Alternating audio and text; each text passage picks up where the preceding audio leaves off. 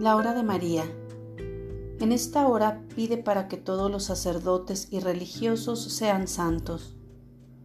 Apóstol de mi Inmaculado Corazón, ama a Jesús, pero demuéstrale con hechos tu verdadero amor. Espero que la hora de María esté produciendo en ti un cambio importante en tu vida.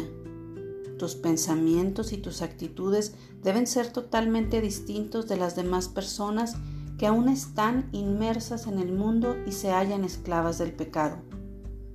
Como alma reparadora estás llamada a permanecer en el monte Calvario, consolando y reparando el corazón de mi divino Hijo.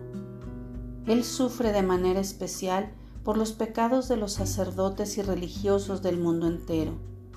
Agoniza, espera recibir de ti consuelo en su sufrimiento.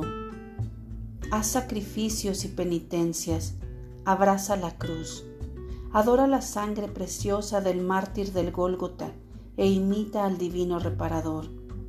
Ofrece hasta tu propia vida por la salvación de las almas.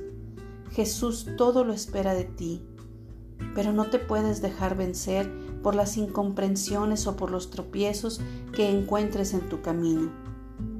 Quizá muchos no te entiendan y lleguen hasta murmurar de ti, confórtate de que yo te amo, de que eres locura para el sagrado corazón de Jesús. La parte mundana que había habido en ti lentamente se ha ido extinguiendo. Debes ser muy espiritual. Debes llevar una vida de profunda oración. Para que tu reparación sea perfecta, ayuda a los necesitados. No te quedes quieta. Eres alma reparadora y ardes en un gran deseo de que todos los pecadores se conviertan y vuelvan a Dios.